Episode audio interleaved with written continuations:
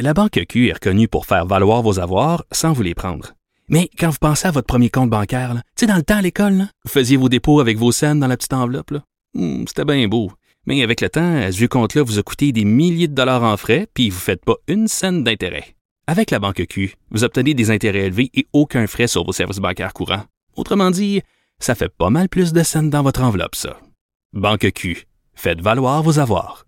Visitez banqueq.ca pour en savoir plus. Pendant que votre attention est centrée sur cette voix qui vous parle ici, ou encore là, tout près ici, très loin là-bas, ou même très, très loin. Celle de Desjardins Entreprises est centrée sur plus de 400 000 entreprises partout autour de vous. Depuis plus de 120 ans, nos équipes dédiées accompagnent les entrepreneurs d'ici à chaque étape pour qu'ils puissent rester centrés sur ce qui compte, la croissance de leur entreprise. Joignez-vous à la discussion. Appelez ou textez le 187 Cube Radio 1877 827 2346.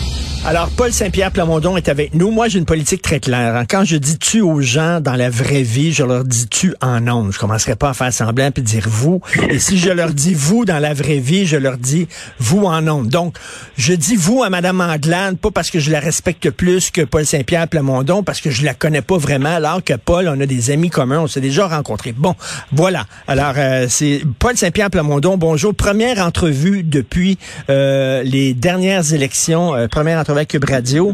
Euh, premièrement, j'aimerais avoir ton, ton sentiment. Bien sûr, trois députés, euh, j'imagine que tu imaginais euh, davantage, mais en même temps, c'est ton entrée à l'Assemblée nationale. Donc, ce qu'on appelle en anglais mixed feelings, comme on dit. Oui, dans la base militante du parti, dans les soutiens qu'on qu'on obtient, notamment sur le plan du financement, c'est vraiment positif. En même temps, c'est vrai que de travailler à trois députés seulement, c'est un défi. Et donc, euh, là, je commence à me pencher là-dessus. Euh, ma famille a été ravagée par toutes sortes de virus de garderie suivant euh, l'élection, ce qui parle sûrement davantage de mon l'état de mon système immunitaire après la campagne que d'autres choses. Mais euh, là, on s'en remet. Puis oui, en effet, parmi les défis, c'est de canaliser tout le soutien qu'on obtient, euh, euh, autant dans la rue que sous la forme de dons ou de messages, canaliser ça pour que le mouvement euh, du Parti québécois soit euh, bonifié mais également trouver des solutions parce que à trois députés seulement, ça fait bien des dossiers puis des sujets pour seulement trois personnes. Donc, comment est-ce qu'on peut euh, profiter du fait qu'on avait un noyau dur d'excellents candidats aux dernières élections qui sont toujours prêts à participer? Comment on va faire pour mettre à contribution toutes ces personnes-là, puis donc avoir une équipe là, complète. Donc là, j'ai commencé à travailler là-dessus au cours des derniers jours. Paul, euh, est-ce que tu as été sauvé par la cloche? C'est-à-dire, est-ce que tu as pu euh, gagner dans ton comté parce que ton adversaire de Québec solidaire a été discrédité parce qu'il s'est fait pincer à, à- à voler des tracts du PQ? Est-ce que ça t'a aidé, ça, selon toi? Euh, ça m'a aidé. Est-ce que ça m'a fait gagner? C'est difficile à dire parce que j'ai gagné par près de 3000 de majorité. Près de 3000 votes, c'est quand même beaucoup.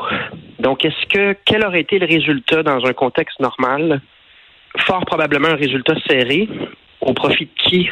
C'est difficile à dire. C'est de la politique fiction.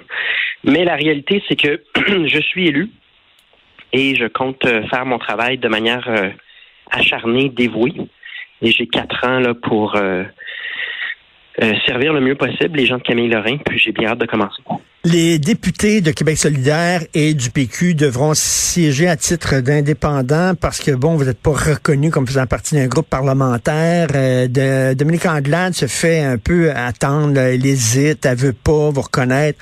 Euh, si tu étais à sa place, c'est elle, là. Je, je comprends qu'elle est rendue quatrième, est arrivée quatrième pour ce qui est du vote populaire. Il y a quelque chose qui n'a pas de bon sens que le, que le Parti libéral soit l'opposition officielle, mais c'est ça. C'est notre système fait ça en sorte. Si tu étais à sa place, est-ce que tu reconnaîtrais les autres partis? Pourquoi elle vous tendrait la main? Elle veut dire, c'est elle qui est l'opposition officielle. Vous n'avez pas suffisamment de députés pour être reconnu comme groupe par- parlementaire. Ben, c'est ça qui est ça. C'est ça les règles du jeu. C'est ingérable. Euh, C'est une position qui est intenable. On peut pas avoir 14 députés indépendants à l'Assemblée nationale. Euh, ça ne fonctionnera pas. Mais pour répondre à ta question, je me mets à la, à la place de Dominique Anglade, même si j'ai des conseillers du Parti libéral qui disent profites-en pour écraser les autres partis, puis gobe pour toi 60 fois plus de budget que Québec solidaire et le Parti québécois qui pourtant ont tenu plus de votes, même si on me conseillait ça, à la fin, je prendrais acte des résultats du Parti libéral auprès des francophones, des résultats qui oscillent entre 4% et 7% dans des comtés qui ont déjà été libéraux comme euh, Rivière-du-Loup, euh, Gaspé, où est-ce qu'on a gagné de peur contre euh, les libéraux en 2018, les mêmes effondrements dans Joliette, dans plein d'endroits. Je regarderais ça puis je me dirais, si je veux pouvoir faire ma place partout au Québec et non pas seulement dans le West Island, je peux pas poser des gestes ignobles vis-à-vis la démocratie québécoise parce que les gens, ils écoutent et ils tirent leurs conclusions. Donc, il y a des choses qui se font pas. Mais, mais pourquoi elle devrait faire preuve, je sais pas, de générosité, tout ça? Tu sais, euh, la, politique, c'est un sport de combat à un moment donné. Là, C'est que vous, les règles sont, font en sorte que ben, vous avez pas suffisamment de députés pour être reconnu comme un groupe parlementaire. Ben, c'est ça qui est ça. C'est ça les règles du jeu. Euh, l'historique de l'Assemblée nationale, c'est que même des, euh, les fois où il y avait quatre députés pour un parti comme l'ADQ, il y a eu plein de situations où ça finit par une entente une entente qui permet à tout le monde d'exister. Puis là, ben, on, a, on est devant une distorsion assez frappante, historique même. Euh, le parti d'Éric Duhem n'a même pas de représentation. Donc, dans ce contexte-là, c'est très téméraire et intenable à moyen long terme que de tenter d'étouffer les autres alors qu'il y a déjà une injustice. En rajoutant à l'injustice, c'est vrai que la, politique est un sport de combat, mais c'est un sport de combat devant juge, devant mmh. témoin. Les témoins, c'est la population qui observe ça et qui se dit est-ce que moi je ferais confiance à un parti libéral qui a ce genre de de réflexe-là, de posture-là, euh, c'est tellement injuste et indéfendable que je pense qu'éventuellement le Parti libéral va se raviser et va en venir à une entente avec les autres partis parce que sinon c'est quatre ans euh, d'une impression qui est très difficile à renverser après parce que c'est c'est un geste qui, éthiquement, là, euh, ne tient pas la route. Si les résultats reflétaient euh, le vote populaire, ça serait Québec solidaire qui serait euh, l'opposition officielle. Est-ce que Gabriel Nadeau-Dubois, selon toi, reconnaîtrait le PQ comme un groupe parlementaire ou dirait, je m'excuse, mais t'as pas un nombre suffisant de députés, c'est ça qui est ça? Ben, c'est de la politique fiction, puis j'en ai aucune idée, bien honnêtement. mais on a devant nous quand même un test important et intéressant, là, euh, quelle sera aussi la pression exercée par la CAC, parce que la CAC bénéficie d'un surnombre de députés en raison de la distorsion du système et répond nous on réformera pas ce système-là. Est-ce que ils vont être proactifs pour au moins tenter de contrebalancer les effets pervers du système actuel, ou est-ce qu'ils vont garder le silence puis laisser Dominique Anglade porter l'entièreté de l'odieux? au final, le gouvernement majoritaire, c'est la CAQ. Hum, hum. Donc, il y a toutes sortes de gestes que le gouvernement peut poser pour être certain que tout ça ne dérape pas. Donc, on a deux semaines devant nous qui vont être quand même très intéressant parce que euh, chacun va devoir se positionner de manière un peu plus claire que qu'on a vu date. Euh, Paul, Paul, bon, tu, tu, as dit que tu ne prêteras pas serment au roi Charles III. Dans la presse aujourd'hui, sous la plume de Michel C.O.G., on dit que ce sont des enfantillages. Qu'est-ce que tu en penses? Parce qu'il y a des gens qui disent, ben regarde, jusqu'à preuve du contraire, on vit encore dans le Canada. On a choisi par deux fois de rester dans le Canada. Puis le Canada, ben qu'est-ce que tu ça fait partie du Commonwealth. Puis euh, le chef de l'État, ben c'est le roi. Pourquoi il ne prête pas serment, Paul? Ben, euh, moi je constate que l'appui populaire est au rendez-vous. On va voir dans les prochains jours, mais il y a vraisemblablement plusieurs juristes qui voient la même chose que moi, à savoir qu'il n'y a pas de règlement clair hmm. qui oblige l'Assemblée nationale de, de sévir, de m'empêcher de siéger. C'est écrit nulle part. Donc, euh, il y a un espace pour faire évoluer les choses. Et je suis toujours surpris, moi, quand on reproche à quelqu'un de tenir parole. il y a une minorité de personnes considèrent que le geste que je devrais poser, c'est de faire un 180 degrés par rapport à ce que je dis depuis des années. Euh, vis-à-vis un sujet qui fait relativement consensus, à savoir que ce serment-là, il est absurde et que la monarchie au Québec n'a pas sa place. C'est une dilapidation de dizaines de millions de dollars à chaque année. Donc, je suis toujours surpris de voir des gens qui reprochent à un politicien de faire ce qu'il vient de dire Mais- euh, il y a quelques semaines à peine. Mais, Jean-François Lisée avait porté, avait prêté serment à la reine d'Angleterre lorsqu'il était chef du PQ. Est-ce que Ouais. tu est-ce que tu, tu critiques tes prédécesseurs euh, au Parti québécois de l'avoir fait? Mais c'est que la politique, c'est fondamentalement de faire évoluer la société.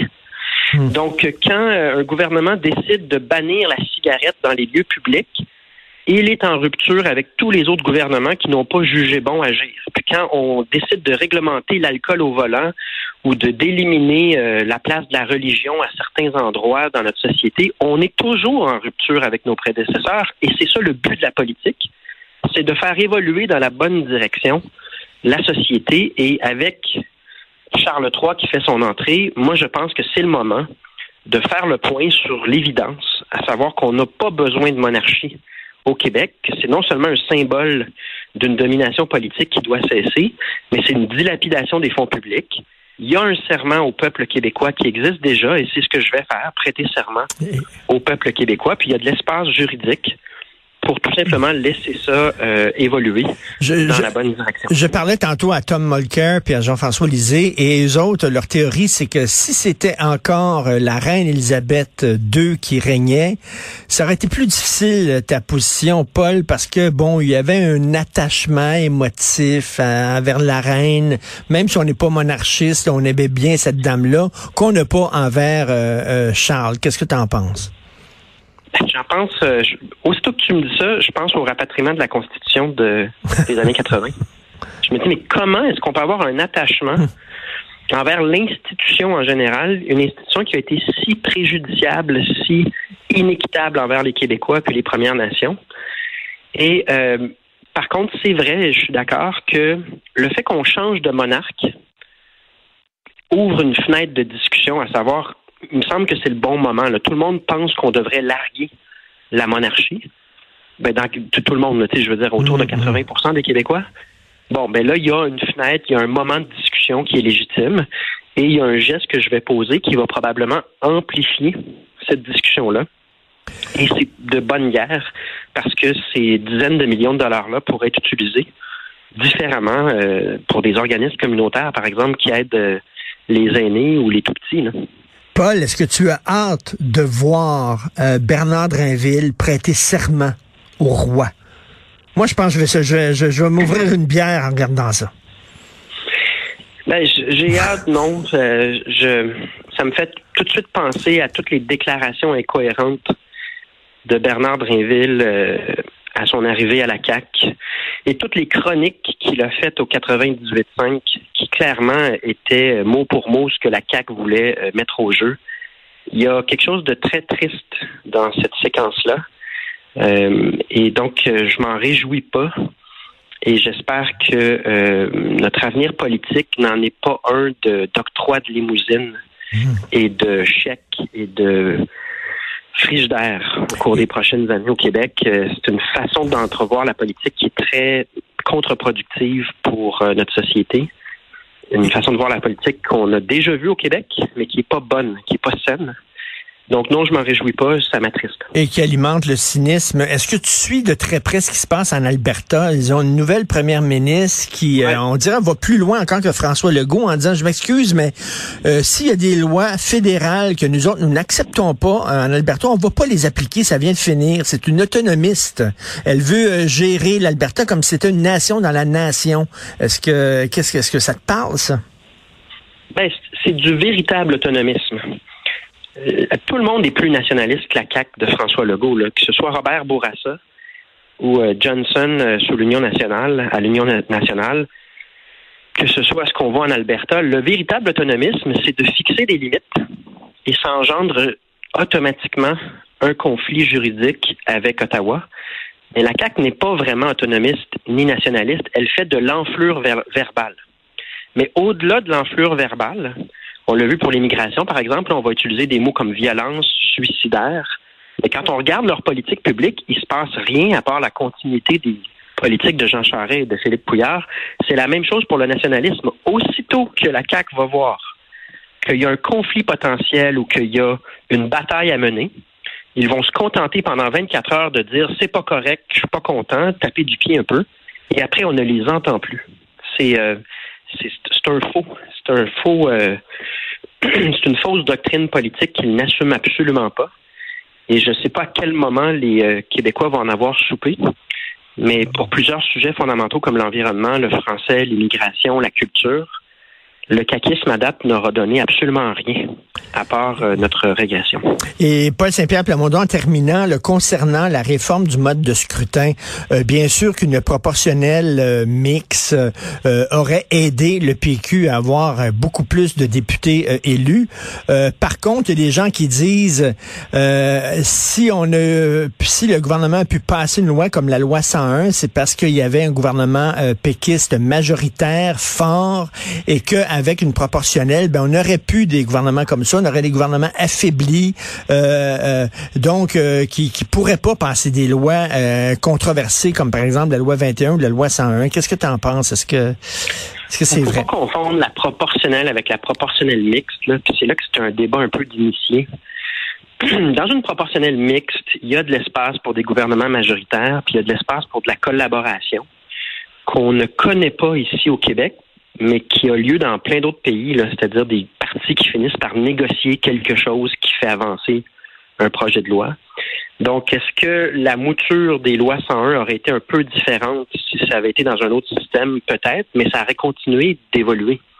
Donc, de dire qu'il n'y a plus rien qui bougerait parce que c'est impossible de trouver des compromis entre les partis, je pense que c'est une prémisse qui est fausse parce qu'on peut aller voir dans plein de pays qui ont un système proportionnel mixte puis ils avancent leur dossier exactement comme euh, on avance les nôtres, mais dans un esprit de nuance et de collaboration qui n'existe pas ici.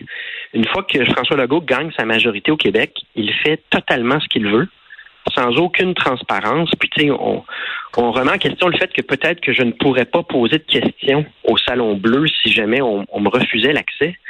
Il faut vraiment s'asseoir et écouter ces questions-là, puis les réponses du gouvernement, pour voir à quel point ce système-là est absurde. Ce sont des questions qui ne trouvent pas de réponse, puis c'est du lançage de boue. Sur le plan intellectuel, ça vole pas haut. Donc, on peut imaginer un autre système où les gens, au lieu de s'envoyer de la boîte, sont plutôt contraints de collaborer puis de trouver un terrain d'entente. Et ces systèmes-là existent et ont démontré qu'on peut avancer les dossiers quand même. Parce que ça a l'air que les, aux prochaines élections, à moins que la ballonne de Duhem se dégonfle totalement, mais je pense qu'on va être de plus en plus avec des élections avec cinq partis. Donc, l'ancien système, c'était parfait pour deux partis, peut-être même un troisième, mais pas pour, pas pour cinq partis. Exact. C'est absolument impossible avec cinq partis d'obtenir des résultats euh, cohérents et ça va créer beaucoup de frustration. Puis je, je à date, je trouve qu'on a tous un discours responsable, là, mais quand on regarde les données des dernières élections, il y a de quoi s'inquiéter. Donc, à un moment donné aussi, on a une responsabilité envers les prochaines élections puis la, la stabilité du processus démocratique de trouver une solution. Puis quand on revient à Dominique Anglade, imaginez si en plus des résultats distorsionnés, complètement tordus des dernières élections. On essaie de couper les vives pour tuer des partis politiques, pour prendre tout l'espace et toutes les ressources. Euh, il faut penser aussi au bien de notre système démocratique puis la confiance des gens envers ce système-là. On a été bon aux dernières élections, puis personne s'est nous a félicité formellement, mais moi je vais le faire. Notre taux de participation était très élevé compte tenu de ce qui est hmm. arrivé en Ontario notamment si on veut maintenir ça, puis maintenir une démocratie qui fonctionne, faut se poser des questions. À cinq partis, ça ne fonctionne pas dans l'ancien système. Merci, euh, Paul Saint-Pierre Plamondon, d'avoir pris du temps de nous parler parce que je, je, je, je crois je, je, je, crois savoir que tu tu t'en vas voir le médecin bientôt. parce que des... le médecin, mon, mon fils n'a pas dormi de la nuit, puis c'est le festival du virus de garderie. Ah oui. Donc, euh, on va se, tirer de ça, puis ensuite euh, reprendre la vie publique. Ben écoute, on va suivre ça de très près et bonne chance. Merci beaucoup encore, Paul Saint-Pierre euh, Plamondon, et félicitations pour ton entrée à l'Assemblée nationale. Bye. Merci.